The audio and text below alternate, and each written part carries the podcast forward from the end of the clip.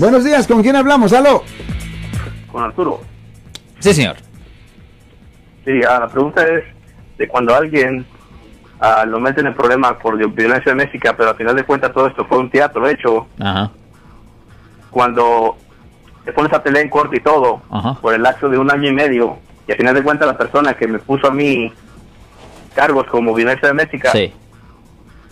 se cansa y va y dice al juez que al final de cuentas todo lo que dijo ella, que había sido este, fuera mentira, más para meterme en problemas. Ok.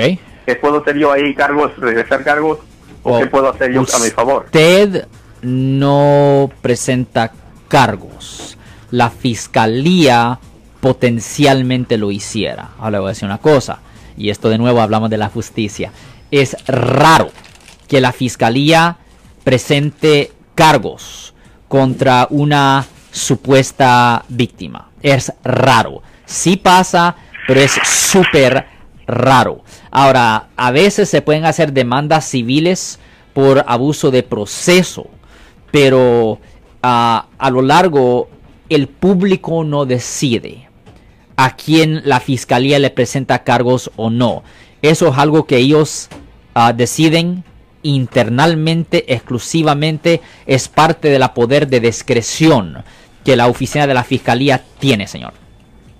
Sí, porque gracias a esa persona yo tuve que gastar en abogado por Oh, un ya. año y medio, Oh, saliendo a cortes, dinero, Ya. y al final de cuentas esta, esta, esta mujer, como dijo el juez, cuando ella decidió decirle la verdad, al, al último el juez le dijo, tú sabes que podemos voltear los papeles y hacerte cargos a ti, Yep. entonces eh, fue cuando entró la fiscal y dijo, no puedes hacerlo eso porque ella se protegió por cierta ley. Ajá, ya.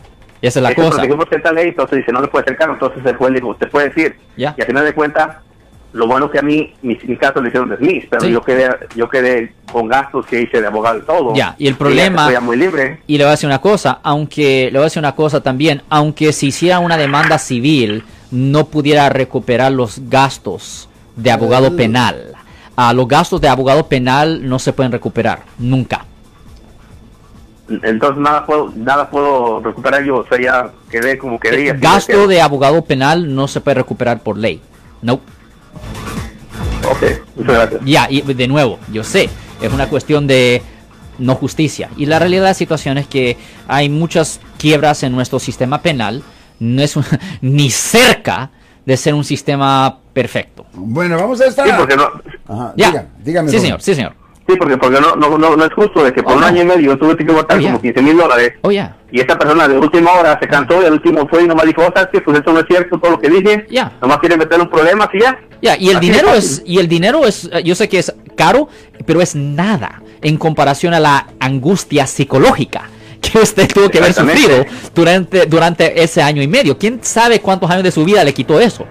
15 mil. Exacto. bueno. Oh, yeah, el estrés te mata. Ah. Oh, yeah. Yo soy el abogado Alexander Cross. Nosotros somos abogados de defensa criminal. That's right. Le ayudamos a las personas que han sido arrestadas y acusadas por haber cometido delitos. Si alguien en su familia o si un amigo suyo ha sido arrestado o acusado, llámanos para hacer una cita gratis.